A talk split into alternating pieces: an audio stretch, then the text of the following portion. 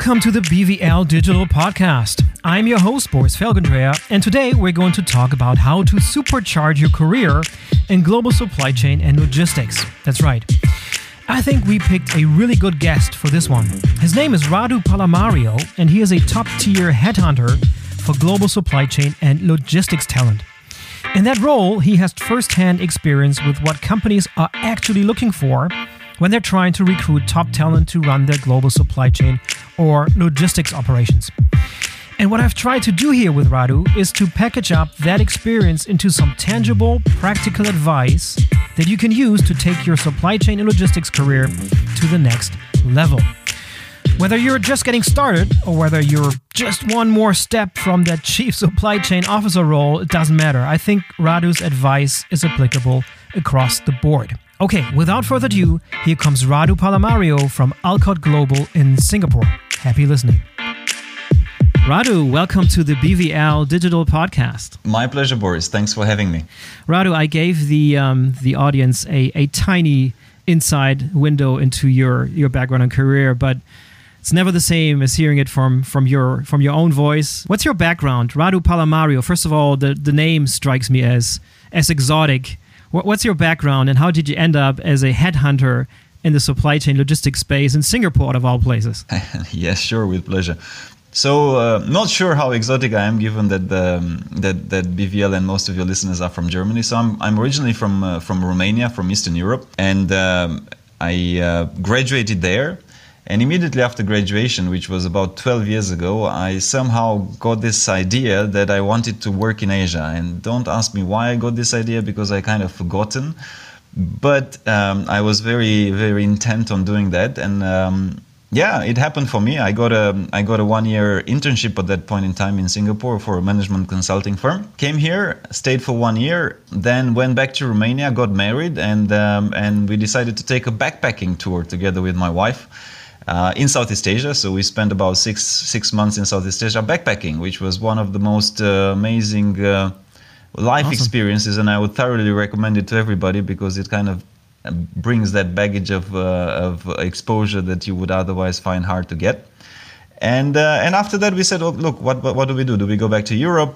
Um, Germany was actually one of the options as well, France and a few other places, obviously Romania. But then we said, no, let's stay in Singapore and and here we are 12 years later um, we are still here. Two kids later we're still here but also on the professional side. Um, um, it kind of uh, weaved quite nicely because I, I did a lot of work when it comes to management consulting and it happened to be in supply chain.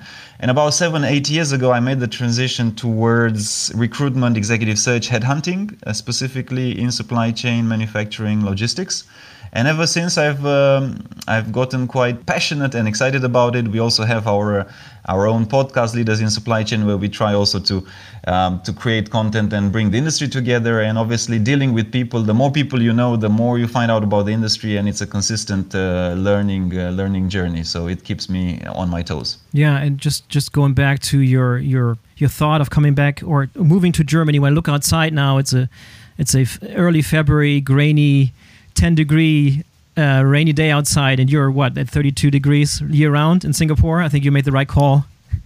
yeah, I'm I'm definitely not missing winter. Let's put it this way: I'm not missing winter time in in Europe. Uh, I mi- I do miss the snow. That's that's fantastic, and going skiing and all of that, but not the gray weather. So for that, uh, definitely is good to be in uh, in the tropics. Yeah.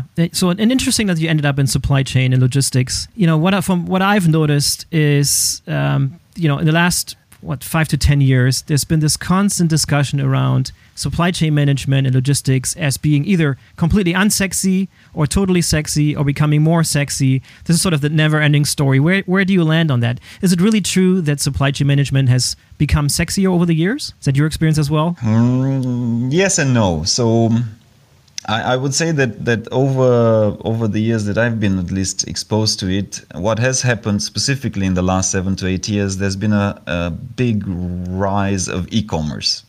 Mm-hmm. As we know, uh, we have the Amazons of the world and Alibaba and, and, and whatnot. So that has added a flavor of um, things that are a bit more exciting, a bit sexier. Um, and I would put that into the supply chain arena as well, even if it is e commerce.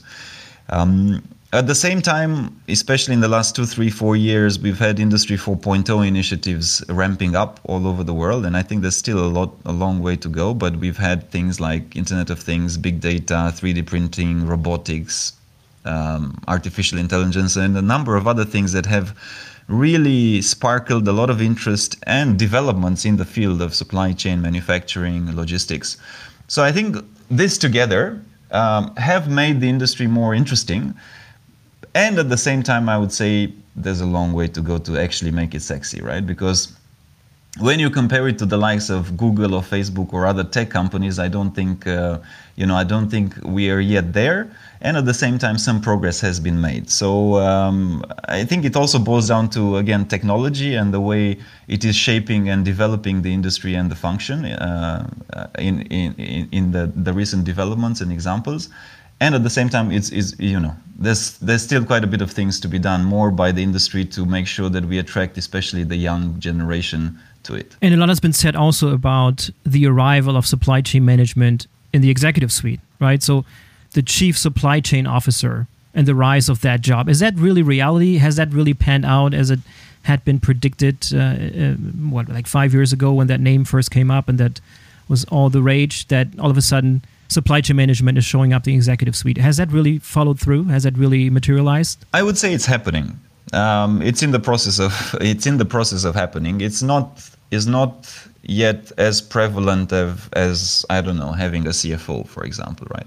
I don't think there's a, not all organizations have a chief supply chain officer, but all of them have a chief financial officer. So it's not yet there, but it's definitely on the way to getting there. And perhaps the number one reason is market. And the market from a sense of you can copy a lot of things. You can there's there's very few things actually that you cannot copy in today's world right? Uh, if we talk about you know Samsung or Apple or other big big brands whenever they launch a new a new phone or a, new product whatever it may be the competition typically has uh, literally it's called a, a war room some of them call it actually a war room where they take the product and they dis- disassemble it and within two three weeks they can put together a similar product.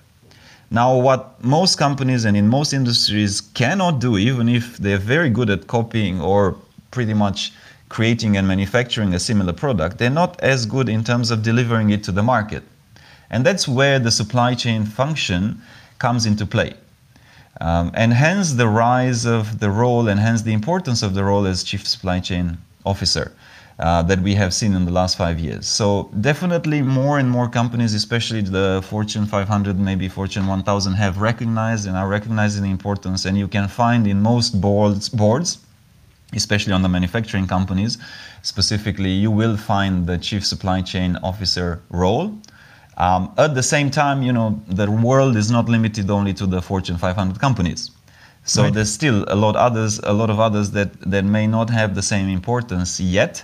But I think we we are getting there slowly but surely, driven again by this reality that you can copy many things, you can copy many products, but you cannot copy a whole supply chain. You cannot copy a network. You cannot copy the distributors. You cannot copy the go-to-market if that is a robust, um, robust ecosystem. Mm.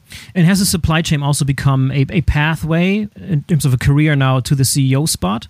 I know there's a couple of examples, right? Let's take uh, Tim Cook from Apple, for example, right? He came from the manufacturing and the supply chain side made it to the CEO post. Any other examples that come to mind in terms of the supply chain being a career path into the, the CEO function? For sure, for sure. There's there's there's many others, and um, and we're going to see this more and more uh, as well. So I think another prominent example is. Um, Mary Barra, who's the CEO of General uh, Motors, and she used to be uh, for many years uh, from a supply chain and operations and manufacturing side. Um, another good example, also uh, um, also a woman as well, which is great for diversity, is Annette Clayton, who used to be the chief right. supply chain officer Schneider. of Schneider Electric. Yeah. Yes, and now yeah. she's the CEO of Schneider Electric for North America. Um, so I think there's there's there's there's a few. Um, and kind of back to the first to the other question, the more we're going to see the chief supply chain officer on the board, the more this type of success stories will will come through. So I think we're just at the beginning. It is definitely a path to the to the CEO position more and more. and it, it again boils down to also the model of the company and to the importance or not or the perceived importance or not of the supply chain right because the more we we um, the C-suite sees that as important, the CEO sees it as important, the more likely that eventually the CSCO will become CEO. Um, and of course, not all companies, nevertheless, are on the same path. So sometimes, in a, in a lot of them, still the CFO or the uh, you know head of sales or head of commercial uh, tends to have a higher um, higher influence. So I guess overall, if I'm to summarize, yes, we see more, and at the same time, you know, it's a it's a journey. Yeah. And what what would you describe as a typical profile of a of a chief supply chain officer? So what sort of experience or skill set does it take to make it into that role today, 2020? and has that changed over time? Um, yeah, I mean, I, I, guess I guess if, if there's one thing that's that's uh, that's a constant in the world is change, and and forever uh, this is uh, the only constant really that that things do change.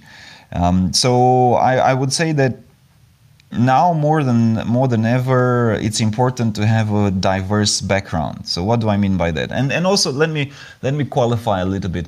I'm not sure there is one uh, type of background that fits all chief supply chain officers but i do believe there are certain characteristics that make it um, as a higher probability for the person to become and be a very good chief supply chain officer.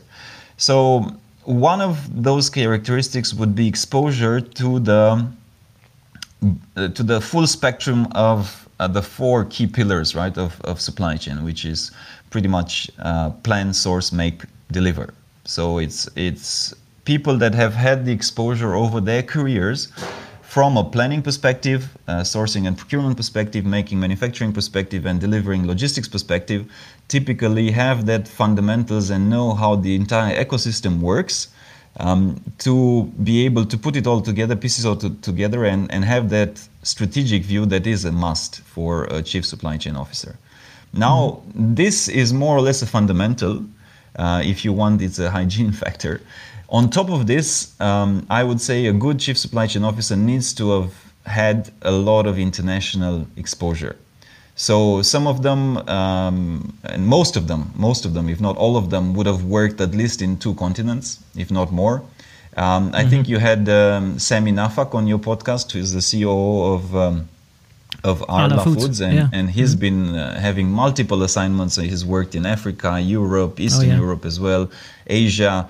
North America. So that type of international uh, exposure is, is again is a must in an organization that wants itself to be global because there's no other way to be a good chief supply chain officer of a global organization.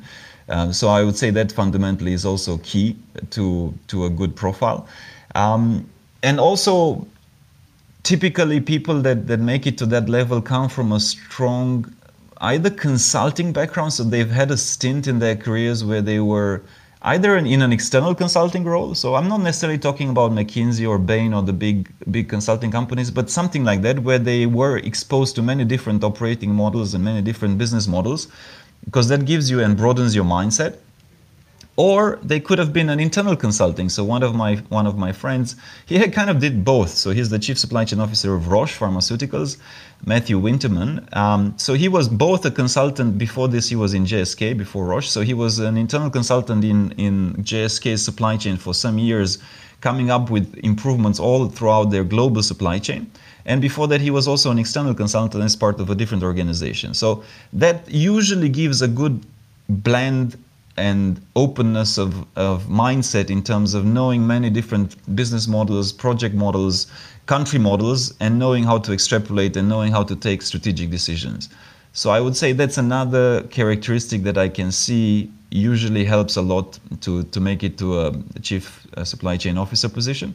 And then, of course, you have you know influencing skills, leadership skills, ability to navigate the organization, ability to be a business partner to the to the organization. All of that, of course, come with the position and you can only achieve that by, by having a multitude of different leadership roles within the company and building strong relations. Mm. How old is your typical CSCO? Again, it, it I would it, it probably depends also on, on you know on, on a number of aspects, size of the organization and all of that. But uh, if I'm to give a range, I guess it, it's probably the youngest one that I would know is somewhere in the range of 40 to 45, and you mm-hmm. know, then all the way to, um, uh, you know, all the way to uh, whatever age you would you would think of. Uh, but but we've seen some, you know, we've seen some very young, aggressive, uh, go-getter type of profiles that have made it uh, very um, very far in the organization.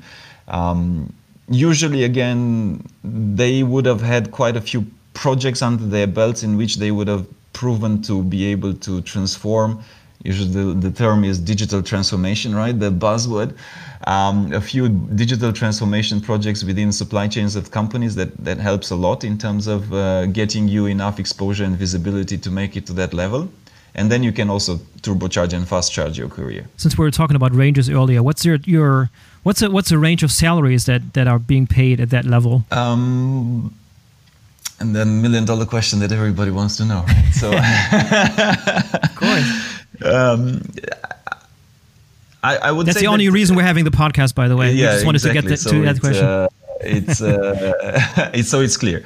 I would say that um, it, it greatly it greatly matters the the size obviously the size the profitability and the the type of yeah. industry that the company is in because it's it's one thing to be a chief supply chain officer in a luxury goods versus to be a um, in a similar position maybe into a much more volume based type of a type of an industry Right. Um, but if if we are talking into in, if you are talking in for companies that are what you would um, rank as Fortune 500 companies, and uh, within uh, a global scope, then typically anything between 400k, 450k euros to to be honest, the sky is the limit, so it can it can be quite yeah. significant. Um, as a, so if you're on the Gartner top 25 list with your supply chain, you're you're towards the top end. Yes, exactly. So uh, and I better not comment because then I might get myself into trouble if I actually.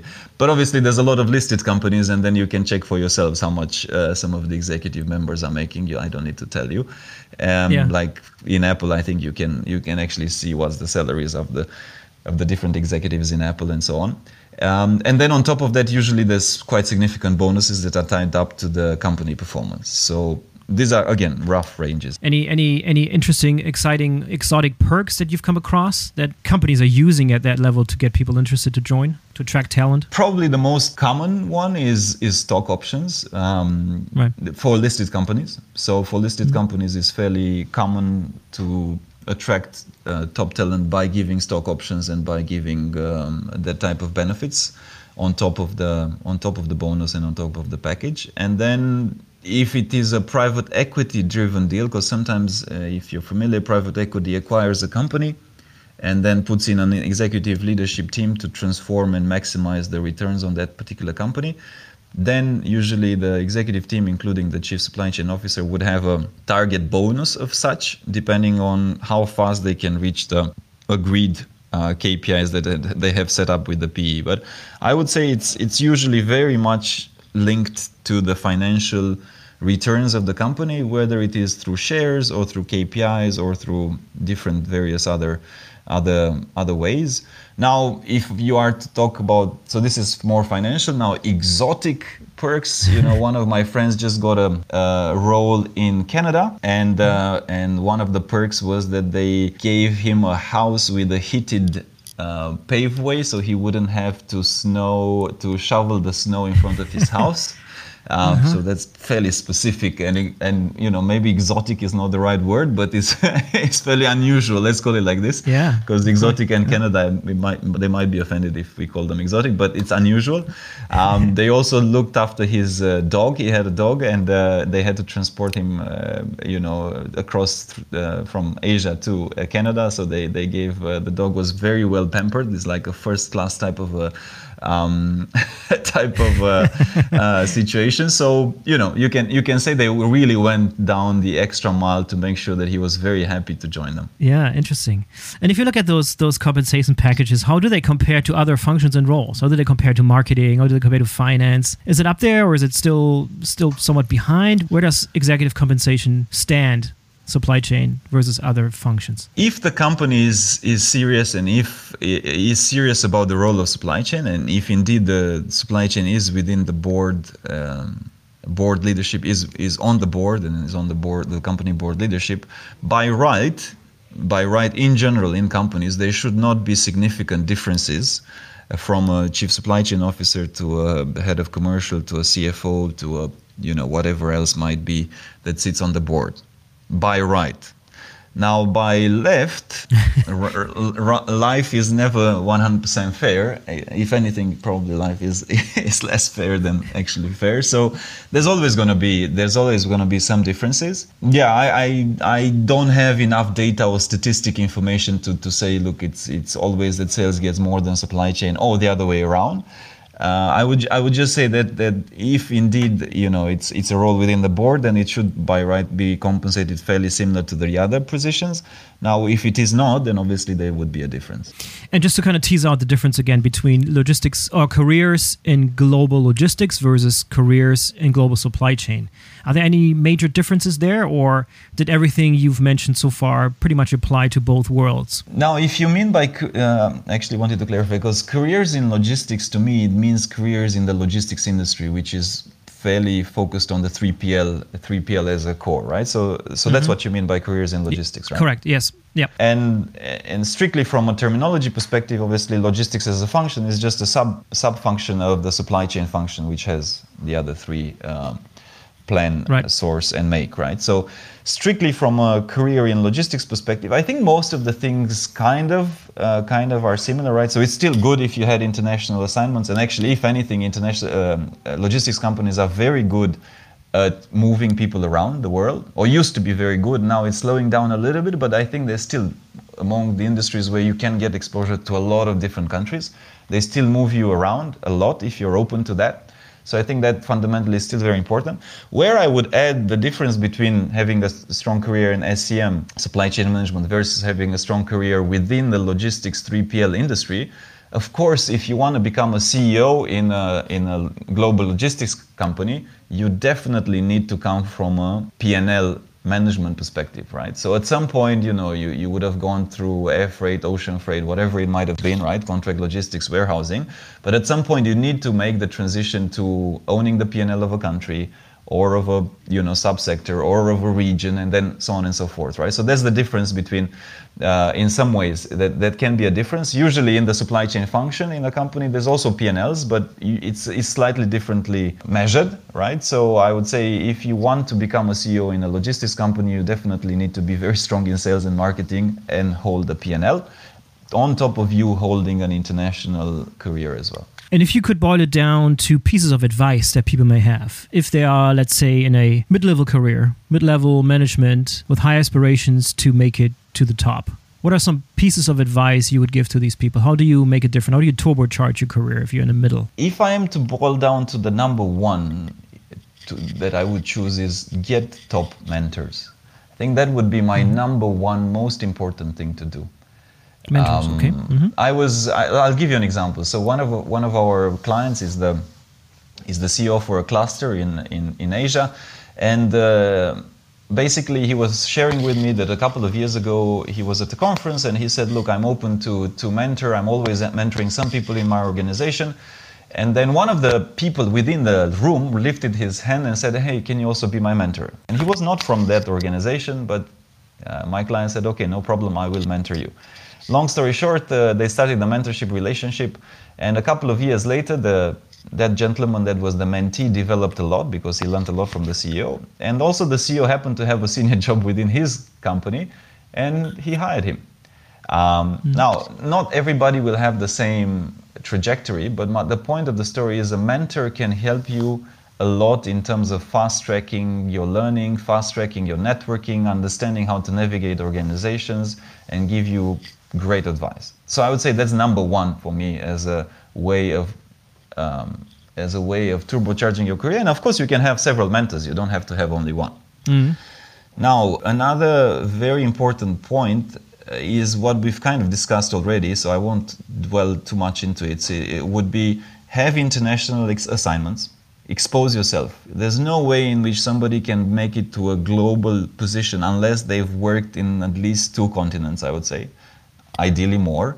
I would say one of those two continents should be Asia because, yeah. yeah, I'm biased, I live in Asia, but look, Asia is, the, right. is yeah. the, present and is the future. I mean, it's the, the largest economy in the world as a block is Asia. Mm-hmm for the foreseeable future is going to be Asia. So I would say I would strongly recommend people have an international exposure so they know what is going on. And on top of Asia, I would recommend strongly another emerging markets if you can, Africa, Central America, South America, uh, something like that would be would be fantastic. So that international exposure is a must as far as I'm uh, concerned. And then the second piece, which also we've discussed a little bit, move across functions, have a depth of experience, be that consultant, the internal consultant, external consultant, have exposure to many different things. Don't just be the specialist in procurement. Nothing wrong with that if you want to become the specialist in procurement. I just, I'm just taking it as an example, and I hope I didn't offend any procurement specialists. but what I'm saying is, if you want to move into an executive leadership position down the line, then you need to have a breadth of, you know, you need to have a breadth of experience in different areas of the business. Um, mm. Another thing that I would recommend people to do would be to invest in their personal brand. Mm-hmm what do I mean by that? So nowadays we have LinkedIn. All of us we have LinkedIn, and you know there's there's ways in which you can share information, you can interact with other people, you can make friends, make connections on LinkedIn. That's a social way to do it, and obviously it increases your brand professionally and personally. Within your company, you should increase your brand by networking, making relationships, making friends, and and getting to know as many people as you can. And thirdly, by going to conferences, going to events, speaking if you can all of this builds your personal brand, and that can be an invaluable um, asset in terms of turbocharging your career. So, this four get top mentors, get international assignments, move across different functions and, and projects and invest in your personal brand. Yeah, let's let's double click on the personal brand a little bit later.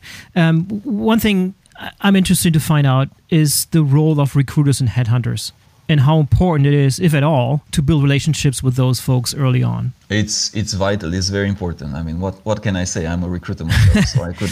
but the, the, I would be shooting. I would be shooting myself in the foot. Uh, would I say anything else? Yeah, but um, I mean, are you are you sitting there waiting for a recruiter to show up and ping you, or are you proactively? You know building relationships before it's actually time that you need the headhunter and you need the recruiter. That's what i what i meant like by building no, a relationship no, no, absolutely time. absolutely. And, and it, it is a very good question. Um, uh, just i was i was joking a little bit. Yes. No, uh, and and it, it should be to my mind it should be a proactive approach. So like most things in life right it's, it's better that you are working and and having the relationships before you need the relationship right? It's it's not the um, is not when you need it that all of a sudden um, you know everybody will jump on you. Uh, so I would argue that it, it is a good thing. I mean, at the end of the day, obviously there's good headhunters, there's bad headhunters. I mean, I'm not here to discuss, you know, um, to discuss uh, from that perspective, but I would say that good headhunters um, can can be extremely beneficial um, to somebody's career because they have they have on their uh, radar opportunities that otherwise you are unlikely to, to get to or find out. Again, it depends on the, the, the step of your career because if you're mid-level, um, then it might take a bit of time before you, you make it to the C-suite. But still, I would say that it's, it's never too early, right? Because you can still build relationship with people, and maybe you know two, three, four, five years down the line, you end up um, getting a role through them. I mean, I've placed people after knowing them for five years sometimes. Mm. Mm. So you, you, never you never really know, and it's not only about uh, whether they have a job for you or not. It's also about the relationship, the industry information sharing that you can get from them, right? So I would see it as such. I would see it as you know the the good headhunters again. Uh, are the ones that would actually know very well. They can be very good mentors as well. They know they've mm-hmm. seen a lot of people um, go up in their careers and and do well so they can even advise quite well in terms of what needs to be done. They would know where the industry is going what type of skill sets are needed what type of uh, soft and hard skills are needed. So I, I would say overall I would uh, I would recommend especially when you see somebody is very well connected within the ecosystem try to make um, friends or build a relationship with them. Yeah and what would you say what's the percentage of of these high level jobs that get filled by the help of recruiters as opposed to any other means? Probably pretty high, right? The percentage of, of it's it's fairly high. Yes, I mean, I, if you if you think about it, right? I mean, we we've we've all and myself, I've been part of big organizations. You might have worked for big organizations, Boris, and you know, uh, some of our listeners are working for big organizations. Now, if you're looking for a chief supply chain officer, obviously you can look internally, and you should look internally in, or, uh, uh, in an organization. And if you have a healthy pipeline, by right, you should have one or two options internally as well, right? In terms of your, your leadership development. You should have had some successor planned. But at the same time, you typically want to make sure that you're getting the best of the best. So if you want to make sure of that, who are you how are you going to do that? Are you going to ask your HR to scout the market? Not really, right? Because I mean, if your HR calls the chief supply chain officer of the competitor, it's unlikely that that person will pick up the phone, right? Uh, it's it's a little bit weird. So most of the time, these things go through a headhunter that would map the market, would give a fairly good comparison, and then it, then it's up to the company to decide whether it's internal, external, um, uh, whatever the, the choice may be. But most cases, I would say, I mean, I, I don't have an exact percentage, but I would say in quite quite a lot of cases, this goes through a headhunter. And I guess one way to to show up on the radar of good headhunters is by building, as you call it, the, building your personal brand. What, yeah. what are the different yeah. avenues that people can take? So we talked about, oh, we, we touched on LinkedIn, speaking, and sort of a general social media presence. Let's, let's pick one after the other. Let's talk about speaking engagements first. How important mm. is that? How, how important is it for a supply chain director or VP or even manager to show up on the speaking circuit to speak about their supply chain capabilities of the company? Yeah, excellent question. I'll, I'll, just backtrack a little bit in terms of the importance of, of brand, right? So if I, wanted actually to, to, to ask a rhetorical question, if you think about it, who gets who gets the jobs ultimately? Whether it's a job and a promotion internally, whether it's a job that is open for candidates externally, the person that has the best brand typically has a better chance, don't they? Internally, usually, I mean, if, if it's a f- couple of people applying for the same job within the same company, it's usually the person who has a good brand, best connections. of course, mm who has done the best work. But sometimes best work is question, questionable, right? I mean, it's not always an objective uh, way of measuring what is best work. Typically, we are, I mean, we are human beings. It's typically subjective, and that subjectivity boils down to two things the brand of the person and the relationships that that person has built within the organization. And sometimes these things are mm-hmm. very much interconnected, actually. Mm-hmm. Um, so I cannot stress enough how important it is.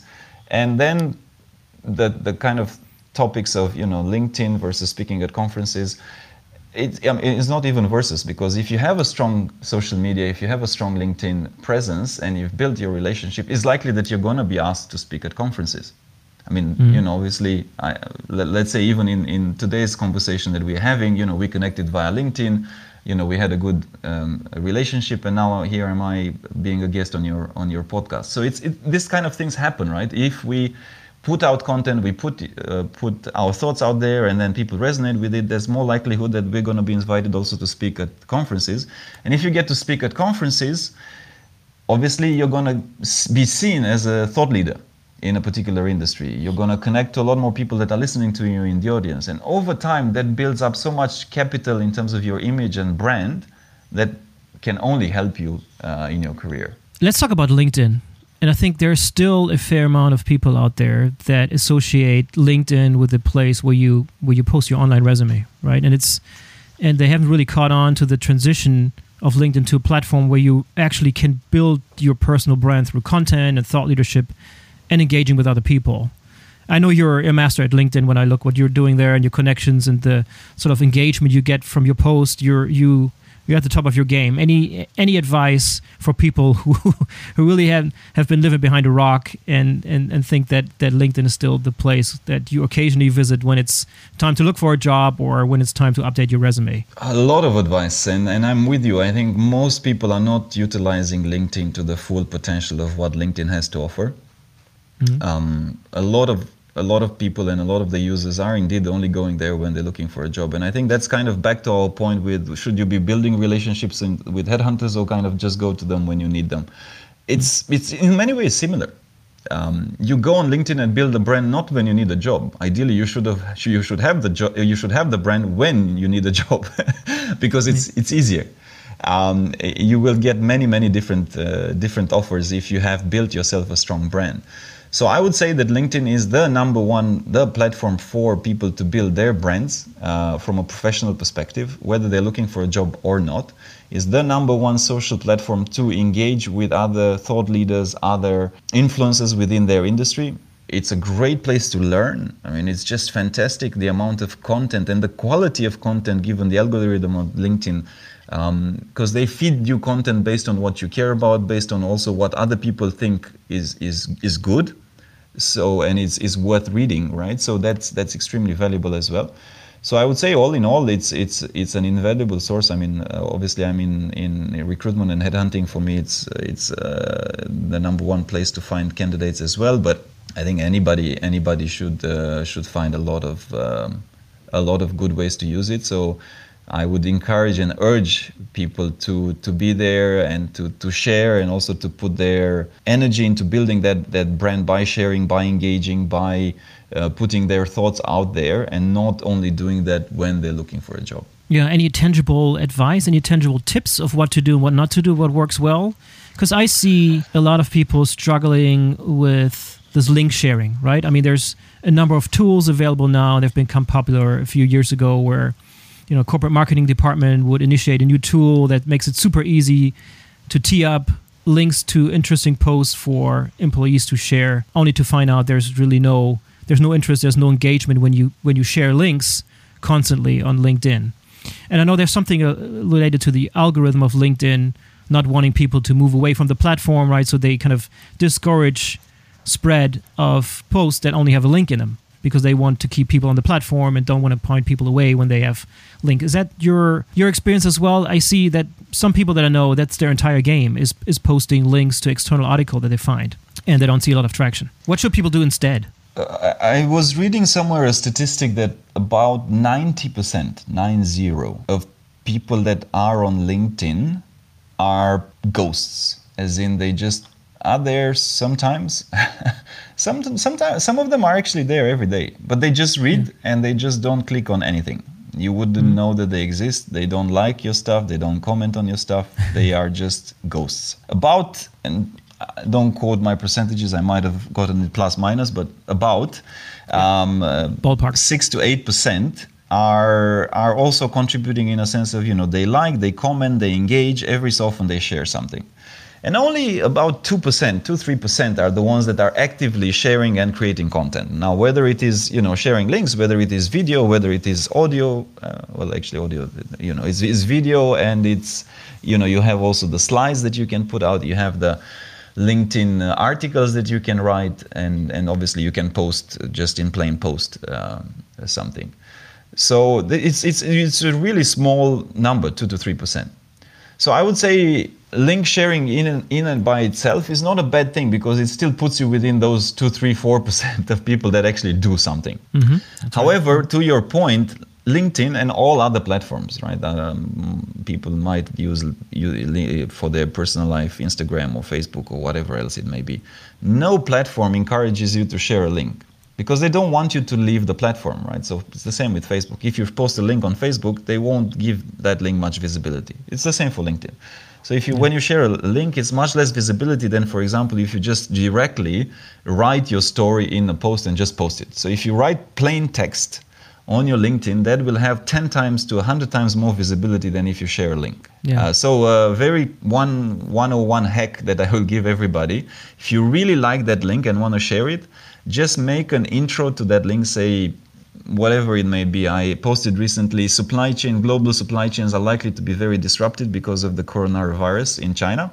Um, these are some interesting data where, which I, I, just quoted some data, right, in terms of the number of tourists that are being affected.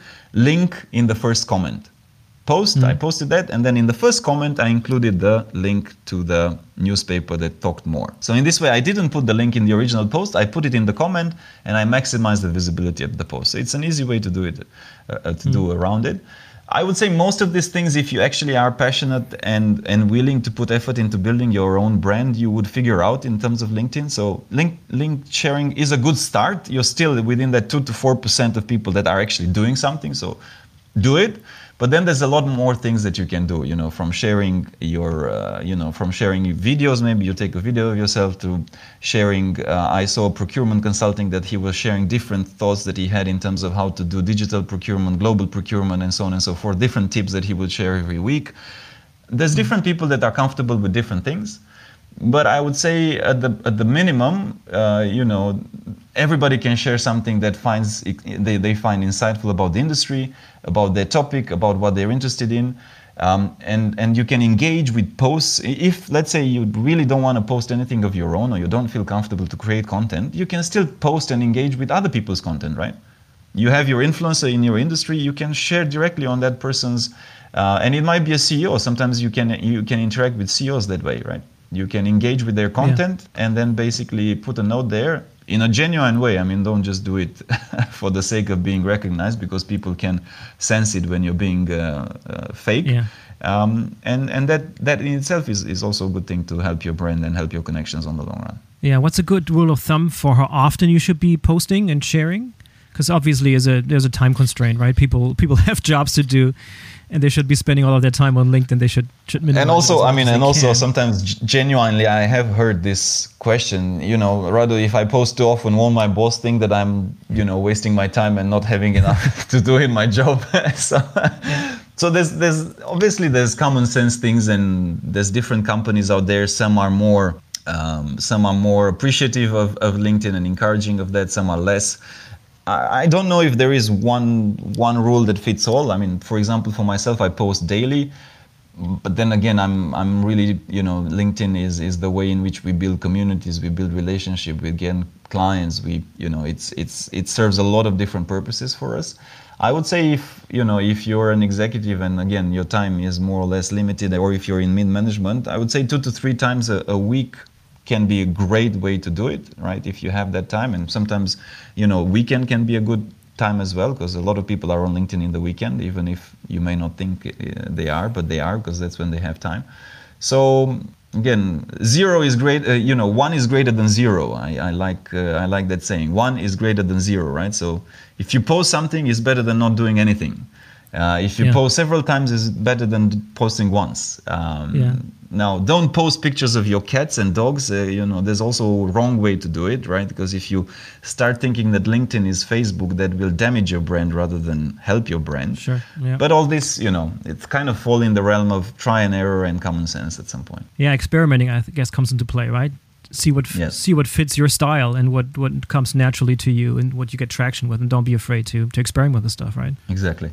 Yeah, going back to that conversation that you you um, so alluded to earlier, which is the internal conversation that you have inside your team with your boss, maybe about you building your personal brand versus building the supply chain capabilities brand of your company. If you know what I mean, like there, there's a there's a value to humanizing the corporate brand, but it oftentimes gets gets misunderstood as someone just trying to promote his own brand. How do you how do you navigate that space if you if you are one if you're an employee trying to do more on the personal branding front and want to speak at conference about your supply chain capabilities? And two if you're a manager how do you encourage your team or are comfortable with your team being out there putting themselves out there and, and promoting the supply chain capabilities of your of your corporate brand? How do you navigate that space? It's a great question, and uh, and to, to be fair, again, it, it greatly I would say it greatly depends on the organization that you're part of. Um, short uh, short answer to can you you know how do you navigate your own brand versus your company's brand? Not sure that there is a clear way around that because ultimately people will put the two together, right? I mean, if you think of uh, Satya Nadella from Microsoft it's kind of he's the CEO of Microsoft and that's it. I mean, nothing that he can post online. Um, can he say that he, he he's doing totally uh, disconnected from his capacity as CEO of Microsoft? So at some point, just as an example, but at some point, our personal brands and our professional brands are very, very similarly interconnected. At least, uh, at least on LinkedIn. So that's why I'm saying that it will depend greatly also on what is the company um, framework, because some companies uh, may encourage employees to do it, some may not. But I mean, I don't think uh, any company would would ban employees from posting things on social media um, within reason. Right? So again, if you're passionate, if you're a supply chain professional and you're passionate about Industry 4.0 or different initiatives there, and you're posting about that because you read an article, you read a report, or you tried something, you might not be able to say, "Hey, my within my company we tested X, Y, Z," and go specific and give the details. That you might not be able to do, um, but you know you can post uh, things that are related that may, may not, you know, obviously breach any confidentiality, and ask for people's opinion. So that you can do. So I'm, I'm saying, you know, it's, it's again, it's, it's, it's a little bit, you, you got to be cognizant of both. I would say if you're not sure, of course, you know, again, common sense is you, you should check within your framework of your organization and your boss and all of that, right? I mean, nobody's here to say that you should share confidential case studies and information. But most people, my, my impression is most people, Boris, overthink in a big, big way. Like mm-hmm. there's a massive amount of overthinking about oh, but what if my you know what what will my boss say? Or oh, what if I share something that is um, and people think I'm I'm silly or oh you know I mean it's just so much overthinking that like most yeah. things are not that big a drama and and actually yeah. they can add value and I, I had this journey myself where I was like ah eh, maybe this is not worth sharing and in recent times I've just gotten to the conclusion and look do I think this could help somebody one person. Yeah. So I have a very low bar. So if my answer is yes, it could help one person, then I, sh- I mean, again, you know, there's a lot of different things that you can share. Obviously, it has to go within what we do. It has to fit some common sense thing, right? It has to fit my area of expertise and what I'm passionate about. Sure, but if it's going to help somebody, post it, right?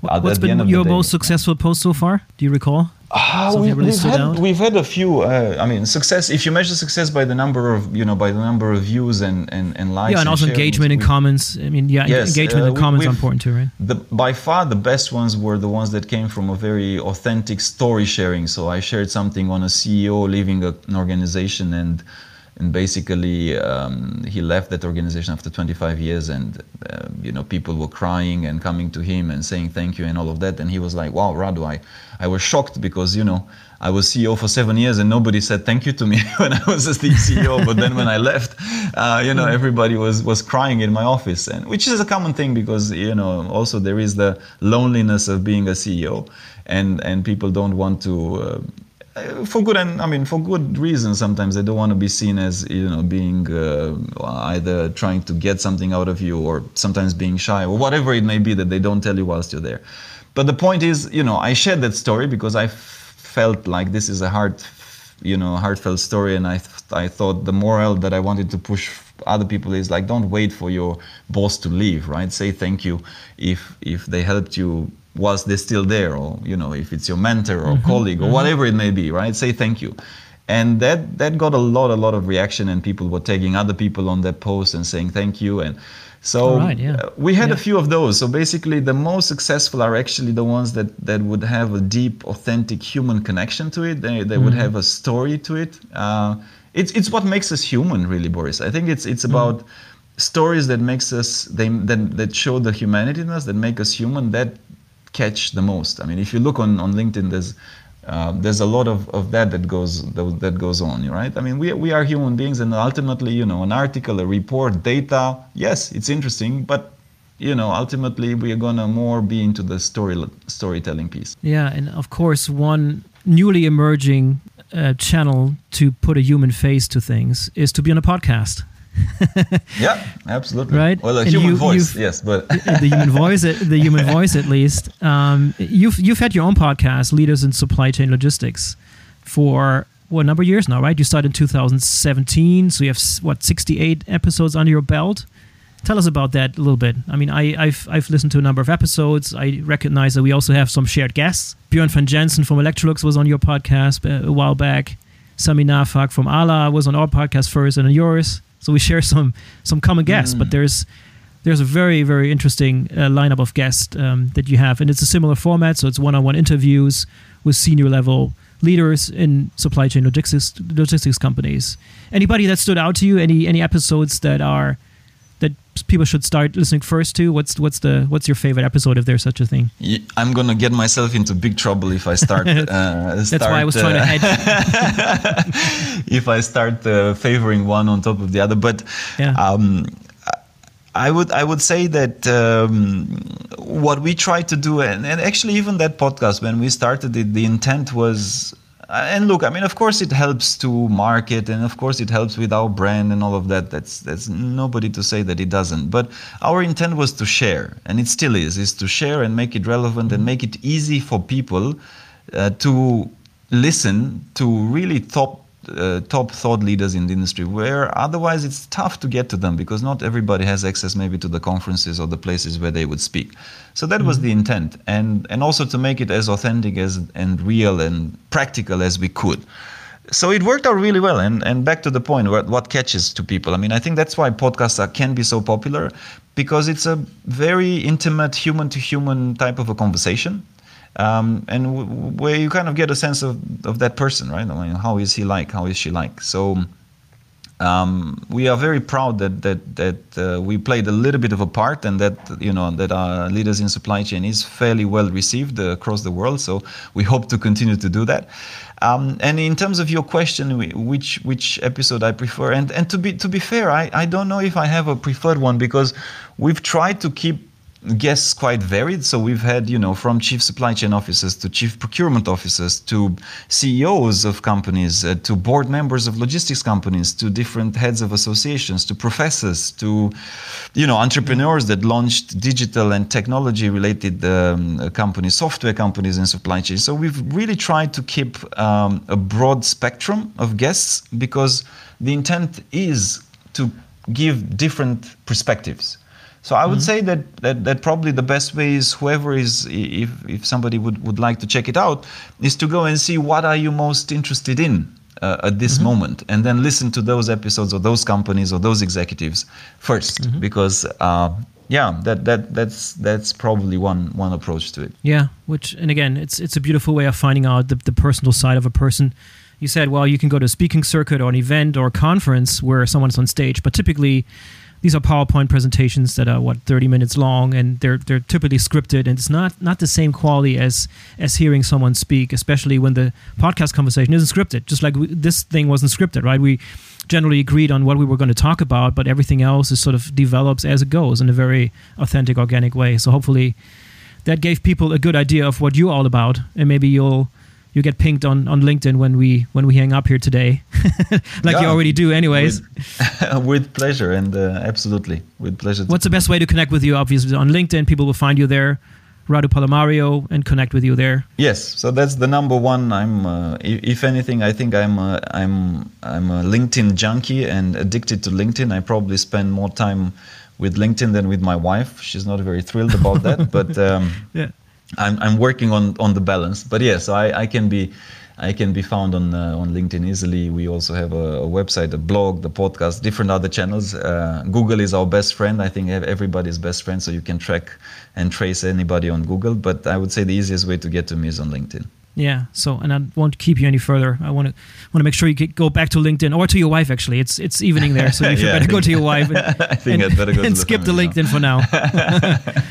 Radu, thank you very much for the, for the conversation. I really enjoyed it. I hope our listeners did too. Um, have a great rest of the day, and people should check out your podcast as well. Yeah, it's good stuff. Thanks for being on the program, man. My pleasure, Boris. Thank you for having me. Thank you. All right, that was the BVL Digital Podcast episode with Radu Palamariu from Alcott Global. I hope you found this both interesting and helpful. If so, please consider to give us a positive review on your favorite listening platform. And don't forget to subscribe to the podcast so you don't miss any future episodes. Until next time, your Boris Felgendreher.